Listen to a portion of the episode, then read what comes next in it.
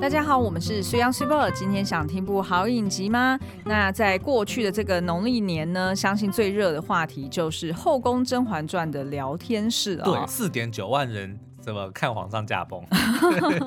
对，那不晓得你有没有跟上这个最后一轮？听说呢，这最后一轮是剪掉了这个甘露寺的。应广大观众要求，对，一键回宫。对对对。那如果你没有跟上也没有关系啊，因为我们呃上一集以及今天这一集呢，我们会分别聊呃，就是有关《后宫甄嬛传》这一次直播的一些呃大家丢出来的一些那叫什么语啊？歇后语啊？嗯、反正就是乡民智慧，就他们的一些谐音梗啊，或者。这些时事梗哦，就让整个《甄嬛传》变得更好看了。对，而且我已经呢，就是在准备明年我们要来深度解析《后宫甄嬛传》。没错。好，那水 Young 要不要聊一下？就是上一次我们聊哪些？那今天嗯，就是解析了一些名场景啊，比如说主题曲里面的一些，比如说突然大声的时候，就是 我们的这个立院战神黄国昌啊，对，对，或者是说，哎，小允子是有些功夫在身上的等等的哦。嗯。那但是呢，因为这个毕竟内容实在是太多。所以，我们今天其实是想要介绍几个十大角色的这个绰号哦，对对对，后宫再走，绰号要有嘛，对不对？所以，我们今天呢，会先来跟大家来分享这十位非常重要的角色，他们各自非常有创意的绰号哦。哎，不晓得会不会沿用到明年哈？我觉得一定会，然后又会加入新的。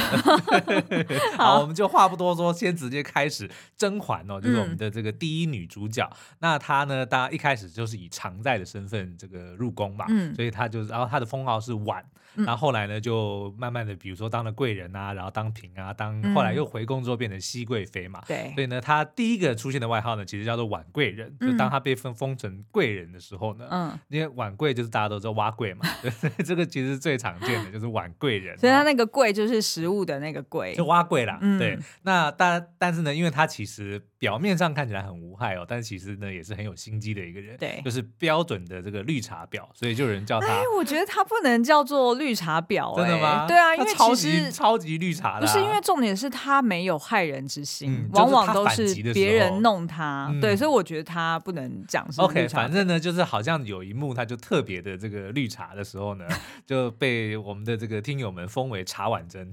哦，原来是这样子啊！对啊，就是他的那个碗，然后加上甄嬛的甄。OK OK。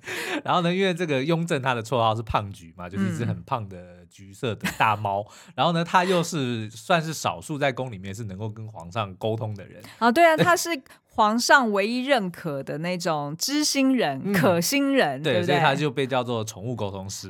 哦，原来如此。是，然后呢，他还有一个这个外号叫做五七五一哦。嗯、就上一次不是有看到五 B 二 C 也是他讲的，对对对，无比恶心嘛。嗯、但是五七五一呢，就是无情无义。因为当他后来不是回宫之后，然后结果哎，果郡王又活又回过又活过来了吧？是是。对，然后他就因为那个时候已经答应要回宫，就是要就。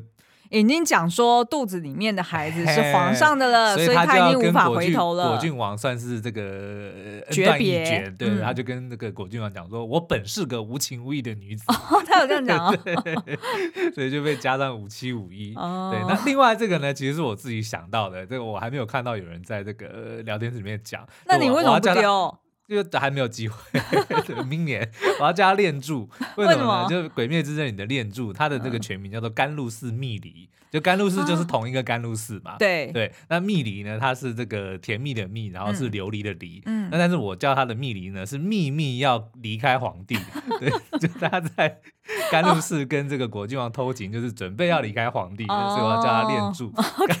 甘露寺蜜梨。对，那另外还有一个呢，就是挚友，但是挚是人质的挚啊。对，因为他曾经这样子下过那个富察贵人嘛，他就是在讲以前呃，就是某某一朝对有这样子去把呃他的这个就是同同僚的其他妃妃嫔，然后做成人质。对，那所以那时候就把这个富察贵人给吓傻了。是，好，那讲完了甄嬛呢，当然就要。讲我们的这个大胖橘皇帝了。那今年其实呢，有出现一个非常好笑的这个新的绰号，嗯，叫做灌篮高手。哦，对，但是他的惯呢是宠坏的那个惯，习惯的惯，就坏习惯的惯。对，兰呢就是年世兰的蓝，因为他 非常的宠年世兰，所以呢就一开始当这个年费每次撒娇或者怎么样的时候，他就是顺着他嘛，所以就有人就刷说他是灌篮高手，这个我觉得超好，这个好笑，对，因为就是大家的印象都是只要他出现，大家都叫他胖橘啊，然后要不然就是在旁边就是。呃煽风点火说无比恶心这样子 所以的确看到《灌篮高手》的时候就觉得哇耳目一新。嗯，那他他的绰号其实没有非常的多啦。对，那另外还有一个蛮有趣的叫做 Sandy。就是当他过世之后，嗯、他就变成先帝了。这个好笑。那搭配先帝呢，就有新帝，所以就有 Cindy。然后先帝跟新帝，通常 Sandy 跟 Cindy 都会同时出现。就讲到先帝的时候，就会讲到辛蒂。啊，对对对对对。Sandy 跟 Cindy 会同时出现。嗯嗯。哎，而且还有这一次啊，我好像有看到、嗯、呃。就是在网络上面有人在科普说，哎，为什么皇帝他在驾崩之前，嗯，哦，就是要拉他床上有两条黄带子，对，好，那是要叫人来不是吗？我也以为是，我也我也以为是叫人灵，然后但是呃，有一说是说，呃，就是拉了会有一桶水掉下来。你说灵 陷阱这样子？不是不是，他就是呃，在熹贵妃就是等于算是忤逆他嘛，然后也讲出了一些蛮难听的话哈，然后让这个皇帝非常的愤怒，然后呃，试图想要起身。那我本来以为呢，他只是要拉这个他旁边的这个床，好像一个好像一个天幕的一个帘呃一个。绑的带子，我本来以为只是要拉他起身哈，就是有点像扶、嗯、扶手手把的概念，但是没想到呢，就是有人科普说，哦，那个有可能就是以前的皇帝他们呃在死之前、嗯、哦还有意识的时候，嗯、那他如果觉得他是就他觉得他是被害的，嗯、或者是他想要留下一些证据，那他就会把那个玉带子呃黄带子给扯断，哦、然后所以就是好像。对于就是他他杀的意思，对对对，哦、然后所以后就是说其他人或者是呃他旁身旁的侍从要是进来看，然后发现说哦那个袋子是掉的，哦、那就代表是有经过一番 就是非自然死亡，对挣扎还是怎么样，那他就有权利把这个房间里面的所有人给杀掉。哦，但是我我我不确定这个要去对，而且我不确定这个要去哪里求证，然后所以就是如果有神人的话，也可以帮我们科普一下，我不确定这是不是正确。OK，但是就是我们的这个观众真的是卧虎藏龙，就 有非常多人就是提供一些这些知识了。哦，对对对，而且我看在直播聊天室的时候，其实也有蛮多人在里面贡献很多历史的没错冷知识。没错没错。好，好那讲完皇帝呢，当然就要讲皇后啦，就是我们的乌拉那拉宜修哦。嗯、那他的这个绰号呢，最知名的就是遗物整理师，对，因为他。常常就会拿皇皇后以前纯元皇后的什么什么东西说啊，这个是以前皇后就他姐嘛，哎最喜欢的什么，然后最喜欢的什么，她全部都收的好好的，然后趁机的时候就会拿出来。然后呢，她每次遇到问题的时候，她就拿这个她姐姐出来当挡箭牌，所以她这个姐姐呢就得到了一个叫做 Queen Card。哦，对对对，就是皇后牌，是是 是，只要出事他就会打 Queen Card，每次。对，那他的绰号其实也不少啦，另外有一个叫做五六六六四，嗯，那五六六就是乌拉拉拉四。因为这个饰演这个宜修的是蔡少芬嘛，那、嗯、他因为是一位香港演员哦，所以他其实他的国语说的不是这么的流畅。嗯、那所以我们后来也看了一些影片，就是在讲他拍摄的一些秘辛啊。哦、他的确大家都都可以看得出来说，他的嘴型跟这个声音是的台词是对不上的，是因为呢，他大部分的时候呢，呃，不应该是说他平常不是这么重要的戏的时候呢，他会用国语说，嗯、就是用他的带。呃，香港腔的这个腔调来说国语，嗯、但是很重要的戏，比如说那个表情，对让那个臣妾做不到等等的，哦、对对对他就会用粤语讲，因为他要很自然的。哦，是啊，他要因为那是他母语、啊。对，因为大家如果有跟香港人呃相处过，你会发现他们讲国语会特别辛苦，他们要他们会讲特别慢，讲的很慢，没错，因为他要他要去调整他的那个发音，音调对，对所以呢，就有很多的这个，我们就找到很多的影片，就是。露出原因，那其中呢，这个蔡少芬在讲乌拉拉拉氏的时候，嗯、他就讲乌拉拉拉四，原来如此，对，乌拉拉拉五六六六四，对。然后呢，另外他也另外上一个节目说，我演的角色叫宜收，宜修啊，对，因为他们不会发修的音，嗯、都是讲收，对，所以宜收也变成他的一个外号哦。然后刚刚讲到皇帝呢是灌篮高手，嗯，那我们的这个皇后呢，她就是驯龙高手。那个龙呢，是安陵容的容，对，然后教训的训嘛，因为的确啊，他就是在调教他，嗯，就包含就是让安陵容呃，就是呃嗓子坏掉嘛，对，那基本上其实也是皇后在背后推波助澜，没错。虽然一开始其实是呃齐平，他应该是齐平去下毒的，嗯、但是呢，后来的药应该是由皇后又在出手，所以就是让他。呃，就彻底派了了这样子。是没错。嗯、好，那他呢，其实除了个人的绰号之外呢，他还跟其他的几位角色合起来也有一个绰号，比如说呢，啊、像他跟安陵容，还有跟齐贵人，他们就被称作安琪拉小队。安陵容姓安嘛，祺贵、啊、人的齐，然后乌娜拉是的拉，所以他们三个就合被合称这个安琪拉小队，或者是打胎大队，因为他的目的呢，哦、基本上就是要打掉后宫所有女人肚子里面的孩子。哦，对是是是，没错没错。好，那讲完皇后呢，再来就是。是，其实是全剧里面绰号数量最多的，我有去数，哦、对，就他那个数量完全是碾压其他所有的角色，欸、就是我们的安陵容、嗯、哦。那安陵容呢，她其实刚进来的时候。他是蛮呃后面才被皇帝宠幸的，是然后呢，他一开始因为等于是他一开始呃就是要跟皇上有初夜的时候，嗯、因为他个性比较胆小，所以他其实是在床上发抖了。对，那皇帝一看这样的，他就没有办法下手了嘛，所以就呃原封不动的，就是在这个铺盖里面就把它卷出去了。是，那这个场、呃、场景就被大家称作安心退。哦，是安心。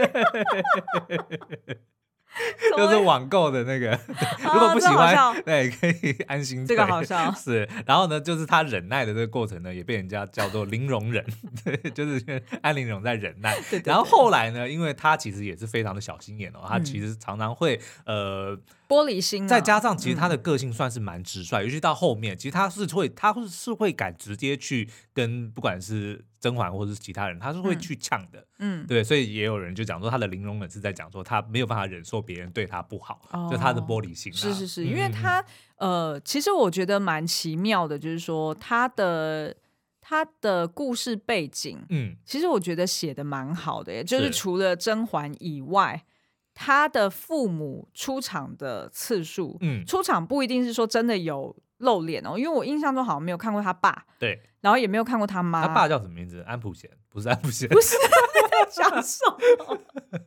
我忘了他爸叫什么名字？安什么怀的？对，不是安比怀，安比怀，对对对，不是安普贤。我为什么这样讲呢？是因为我觉得，呃，就是编剧在写安陵容的人物小传的时候，一定写的特别用心，嗯，因为我发现说他爸。好像就是有很多的背景，其实都造就了安陵容她的比较自卑，对，嗯、然后再加上她妈妈又是所谓的妾室，嗯、哦，那。呃，所以他妈妈其实也在家乡是呃被其他人欺负的。那所以安陵容就从他父亲跟母亲身上承继了很多呃各式各样的专长跟能力，嗯、然后他自己又会去开发一些新的才艺。对，他其实非常的励志哦。你看对一开始其实就讲说他长得其实不是特别的漂亮，对。然后呢，这个家世家世也没有很显赫，然后也没有读多少书。对。对然后呢，所以他第一个练的技能应该就是唱歌嘛，就他靠着他的这个。呃，梨音一样的，黄莺一样的，黄鹂一样的嗓子哦，嗯、所以就被封这个网友们封为抖音娘子，因为他一开始 是 实在是抖的太厉害了，哦哦、对，但是他也靠着他的嗓音就得到皇帝的宠幸了。嗯、那但是呢，当然就得到我们这个祺贵人的的这个不爽啦，就就讲说，哎、嗯，你这家伙竟然敢跟我平起平坐，是啊，对，所以就送了一碗药给他，然后就就哑掉了，对，然后他就变成安心哑了。对，我知道他，然后就就有那个宝娟，宝娟，对，但是因为我觉得为什么大家会对他这么共感，嗯、就是因为大家会知道说，我们其实大部分人就跟安陵容一样，其实是出生自平凡家庭，对，因为他爸好像原先是商人，然后后来才有机会去。呃，去去对买官嘛，嗯、那所以其实呃，再加上他妈妈又是妾室，然后所以其实他们家的家世真的是非常的小咖。嗯、那所以他在宫中也很就是算是很不受不被待见啦。那所以其实安陵容就特别的努力跟认真。嗯、那即便呢听起来好像他爸爸也没有对他多好，但是安陵容呢就是很在意他们家的。呃，荣华富贵，嗯、然后也很在意他爸爸的安危，对所以当他爸爸就入狱的时候，他也非常的担心，然后甚至是呃，就是跪坐在这个、嗯、就是皇帝的宫，呃，就是他的那个那叫什么，就是他办公办公室的前面啊，上书房，哎，不是养心殿，养心殿前面，啊、那所以其实就会觉得说，安陵容其实真的是被他爸妈。情绪勒索、欸，哎、哦，你不觉得吗？就是他感觉好像他整个人就是为了他的原生家庭在服务，对，虽然甄嬛也算是，可是甄嬛有更多的自主意见，嗯、然后再加上毕竟甄嬛的父亲的这个官位还是有一定的。呃，地位嘛，所以其实甄，所以对于甄嬛来说，她要努力的空间、嗯、就不需要那么多，不需要像安陵容一样这么的辛苦。对，所以我相信这是可能大部分观众看安陵容的故事的时候，为什么会给她这么多绰号？我觉得一定是对她最有爱，对、哦，然后对她最同情、最共感。然后也因为她其实真的做了非常多的事情，她很忙、嗯、哦，真的，她她其实她大概是吉祥以外最忙的人。吉祥好像是不是在倒数两 倒数两轮才开始？对。对，就是突然大家都在 cue 他这样子。好了，那安陵容刚才没讲完，就是他曾经在这个甄嬛的爸爸入狱的时候呢，哎、嗯，竟然放老鼠去咬他爸爸。是啊，对，然后这个就被戏称为安鼠之乱。是啊，但是安陵容还没有讲完哦，因为他呢就是非常的这个博学嘛，对，尤其是针对比如说下毒啊或者制香哦，嗯、那所以呢他当然也因为心狠手辣，所以就被人家下就是起了一个绰号叫做绝命毒师。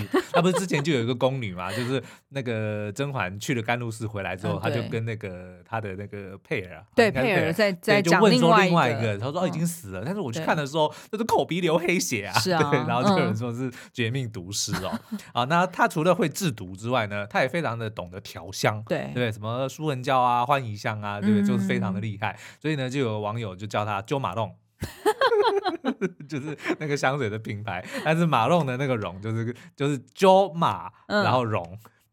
什么鸠鸠马？就是那个香水品牌叫鸠马弄，对对对对对，然后但他们就叫它鸠马容，这个我觉得真的超好笑。鸠马容，对，然后后来呢，他就被毒哑了嘛，然后呢，可是因为他之前就得罪了非常多人哦，所以就那个苏培盛呢还刻意，因为他就被这个甄嬛就算是捅了一刀，就。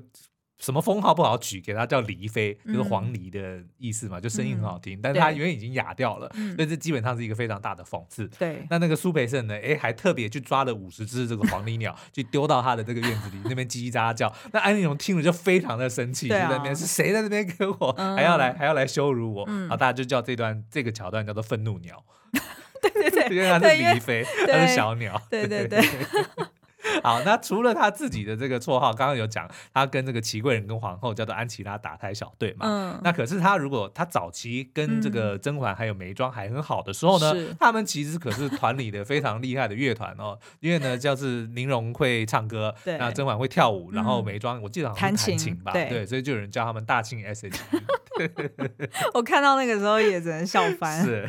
好，那再来呢，要讲我们的果郡王哦，嗯、就是这个。算是宫里面的颜值担当啦。对，好，那他呢自己就叫自己小王了。对，因为他后来就是跟周甄嬛算是直接破题，但他们其实不算出轨，因为等于是甄嬛已经先被皇帝赶出宫赶出宫了，对，然后两个人才发展出感情。但是其实很早开始呢，每一次这个果郡王见到我们甄嬛就会自称小王，对，所以就已经预告说，对，以后我就会是小王哦。那另外一个绰号呢，叫做果子狸。为什么是果子？哦，对，因为他去赶狸猫，是不是？对对对，哦，对对对对对。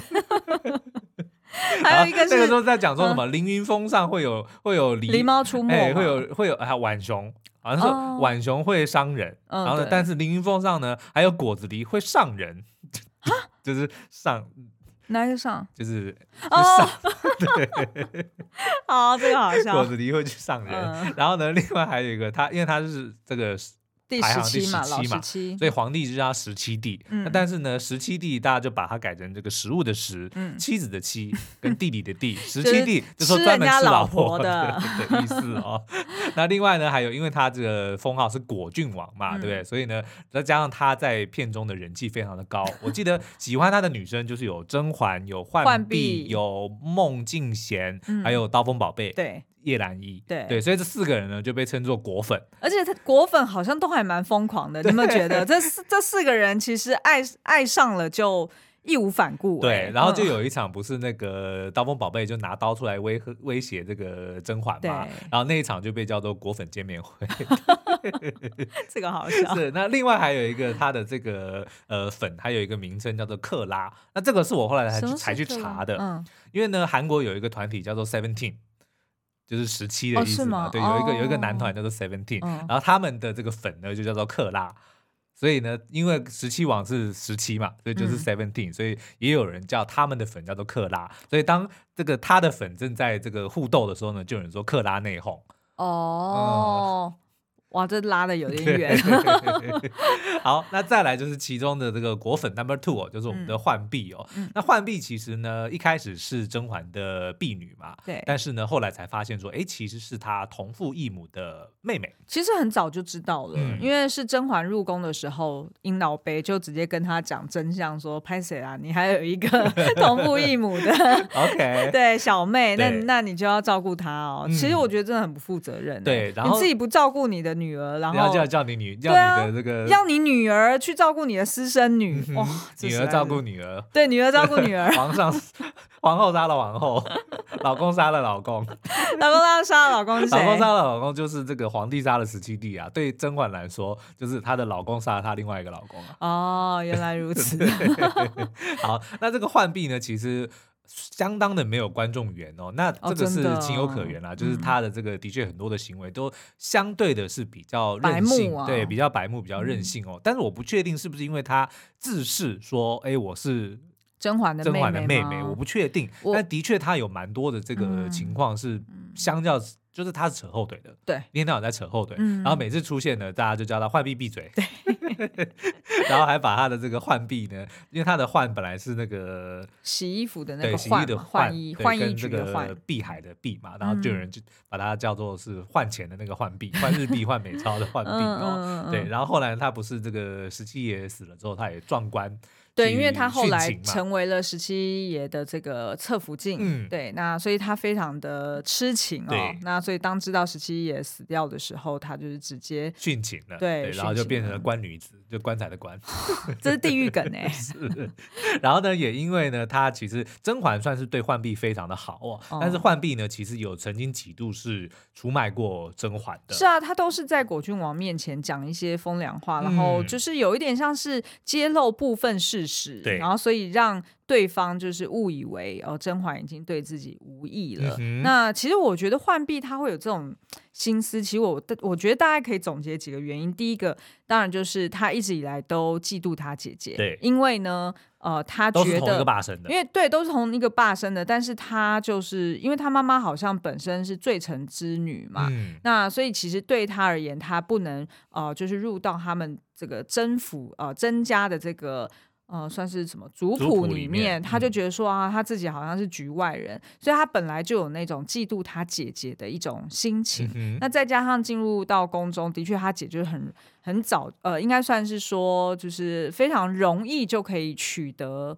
啊、呃，就是皇帝的这个青睐，嗯、那所以他当然也会忍不住去比较说，那其实我眉眼之间也长得跟姐姐很类似啊，那其实我是不是也有机会成为一个小主，然后不要像在这边当一个丫鬟一样在服侍我的姐姐？嗯、所以我觉得他是在一开始就有呃内心中不平衡，二方面进入到宫中之后又看了很多呃不同的小主跟丫鬟的这个表现，嗯、所以他就觉得说有了比较心。那第三个当然就是因为他爱上了十七。嗯、呃，是呃，就是呃，王小王哈。那他爱上小王之后，小王却又只有爱他姐，对，所以他就更加剧了他的那种内心不平衡感。嗯、对，所以其实我觉得，嗯，浣碧情有可原嘛，对，情有可原。OK，对啊。那但是呢，就是因为他实在是非常没有观众缘哦，嗯、所以后来不是柳珠死掉嘛，他就这个聊天室就刷了一排说，可惜不是你。为什么不是浣碧？了解了解。对，对 好，那再来呢？我们要讲的是静妃了。静妃呢，其实是一个蛮特别的一个角色，就她的、嗯、呃这个阵营，就是一直也不能说换来换去，没有换，其实其实对甄嬛来说，就是一直没办法摸透她到底是敌还是友啦。没有，我觉得其实静妃很快就成为是眉庄跟呃。就是甄嬛的一个队友，甄嬛战队有点像是他们的大姐姐，嗯、我觉得对。那只是说，因为后来呃，甄嬛在回宫，然后呃，对于这个静妃来说，胧月这个孩子她已经视如己出了，嗯、然后但是她会担心呃，熹贵妃回宫之后会把她的孩子给抢走，对，所以她才动了那样子的私心，想要算是有点给呃甄嬛一个警告啦。嗯、所以我不觉得说她有。变过他的立场。哦，就是他是为了自身，尤其是后来当他、嗯、呃龙就是龙月交给他抚养，之后呢，他其实呃有几次是算是对甄嬛露出敌意，但是目的并不是为了要害甄嬛，而是为了要保住胧月。对，他想要保住胧月啊，主要是这样子。对，那他的这个绰号呢，其实还蛮特别的。就当然，因为大家都知道说他讲的最经典的一句话说：“我的宫里有三百二十六块砖，其中三十一块砖呢已经有了这个裂痕了，就是要跟甄嬛就是有点苦肉计，说你看我。”夜晚多么的寂寞，对啊，因为你，你还要把我的龙月抢走对，因为你都已经受呃，就是皇帝这么的重视，嗯、然后你拥有所有的权利跟荣华富贵，然后你又有啊、呃，就是几，就是你又有自己的一一对双生子，对，那你何必要再来跟我争呢？嗯，所以其实我觉得他的确那时候就是要使出这个苦肉计了。对，那也因为这样呢，三二六三一呢就成为了他的这个专属代号，就是三百二十六块砖里面呢有三十一块是有裂痕的哦。那也因为这样子呢。他还另外有一个绰号叫做“砖飞”，就砖头的砖。然后我们昨天有讲嘛，说这个静妃呢是有些砖头在身上的，也是因此而来。但是另外还有一个呢，它叫做《静周刊》，对，就是、因为他很会爆料，对，就是常常每次出什么事情啊，哎，都会发现说他都在现场哦，嗯、对，然后呢，他常常也会、就是、心思很细密，是，然后呢，他也常常会做很多的专访。所以就 《镜周刊》专访，然后呢，他加加上这个端妃还有新贵人呢，也被合称为八卦小队哦。静妃就是这个《镜周刊》嘛，那端妃呢就是端传媒，然后新就是狂新闻，对，这三个人就变成了这个后宫的八卦小队。哎，我可不可以在这边问你一个问题？嗯、就是说，如果你不是呃，就是说，假设就是一字排开、嗯、哦，就是宫中的这些小主，那如果你不能当。甄嬛，对，然后不能当眉庄，嗯、也不能当皇后，你会想要当哪一个角色啊？不能当眉庄，不能当哦，就是不能当主角们吗？对啊，那、哦、那其他的角色，其他的配角，你会就是你会觉得你会成为哪一个角色，或者是哪一个角色的个性是比较符合你的生存之道？我因为在宫中总是你就是想要呃安然的退，就是说安全的下庄嘛。嗯、对，我觉得我会比较像新贵人。哦，嗯，新贵人是很，其实新贵人，其实新贵人一直以来都还蛮中立的。老实说，对对，就是他的确会受很多的委屈，但是他又不是那种会，呃，他不去搞小动作，对，但他会去 ask for help，对，他会另外去 ask for help，对，然后他会当众给你洗脸，对对，他觉得如果有问题的，他的确会帮腔，对对，我应该是比较像他，哦，你是像他哦，可是可是我觉得那新贵人很容易就。就如同对啊，很容易。如果没有遇到甄嬛，他会很惨，会很惨。对啊，就是我是需要贵人的，就是如果说靠我自己，我很容易就惹祸上身的。哦，对啊，你是这种，就或者是有点像做刀锋宝贝这种的，但是就是因为比较冲，所以其实很容易就是惹祸上身。哦，所以你觉得你的生存之道是比较偏向我比较不会忍哎。哦，对啊，那我觉得我应该就是静妃这一类的耶，就是我也不像端妃总是要在那边装病。嗯哼，因为我觉得装病久了，好像人家也会觉得哦，你就是在这边白吃我们的饭的感觉，就感觉好像就是很很容易被牺牲的那种。Uh huh. 就我应该是当静妃这一型的，oh. 就是说呃，在呃，就是说华华妃身边，然后、呃、就是非常的。任劳任怨哈，然后会去低声下气，然后但是呢，也不至于被人家当做眼中钉，嗯，哦，就是不会被当做是甄嬛这种出头鸟被打，哦、是对，但是呢，他毕竟还是能够守住他的一宫之主，嗯，所以我觉得好像那个比较适合，就是说我应该会走那种生存之道。OK，然后再加上，因为我们其实我们两个都算是蛮能自得其乐的，嗯，就是我们也不会想要去太去争宠，就是皇帝不来不来，我多开心，对，啊、对不对？我自己找。事情做，对啊，所以应该会，然后 那静妃跟新贵人的确也是比较不会去争宠的那一种，是是是，但比较求自保。但新贵人就会很随，你如果是走新贵人路线，你就是最好是要遇到一个好的一个公主。对，我很需要，我很我很需要贵人哦。对，好，那再来呢，我们要讲的是三阿哥哦。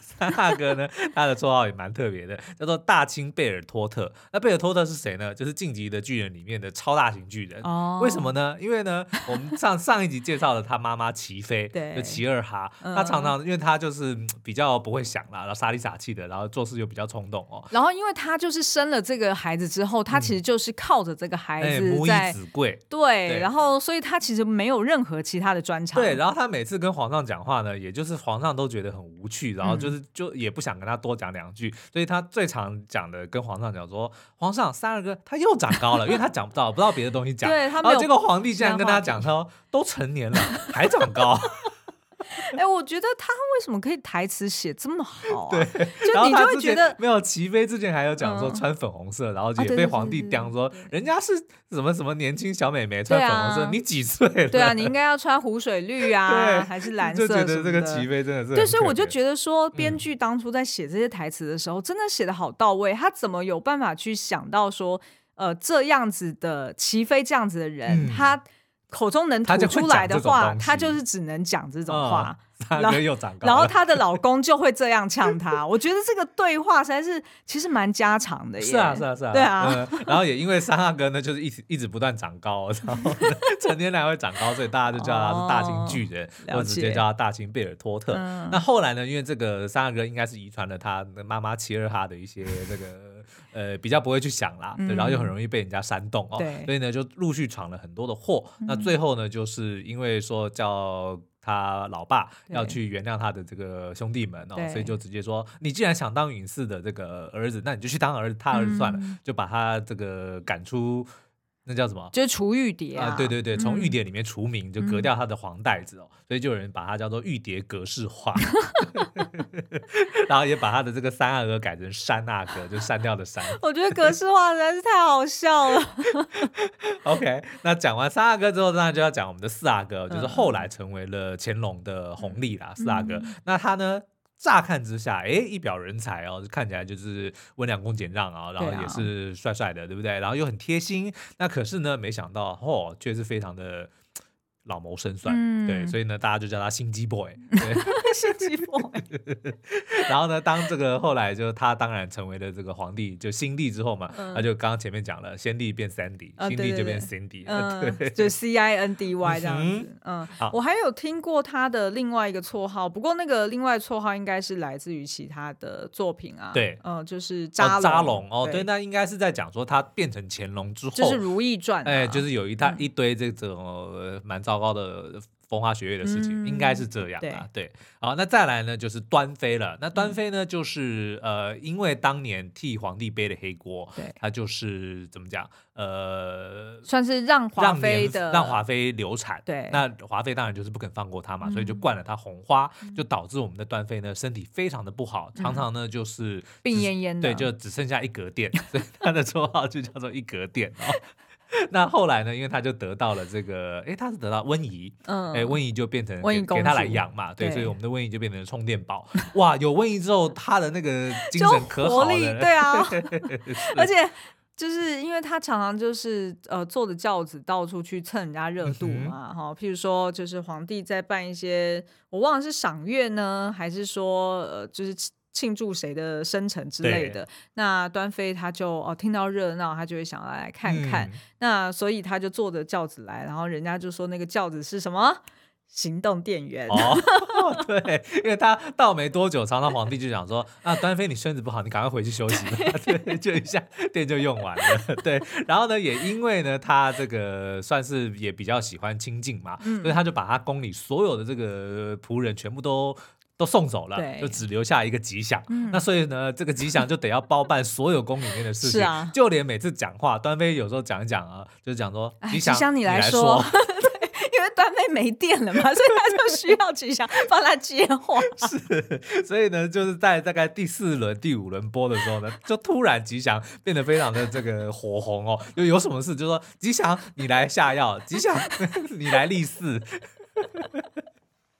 吉祥，你去平定西北。这个还蛮好笑的，平定西北。哎，吉祥，你来拿十亿的药方。对，吉祥 can help。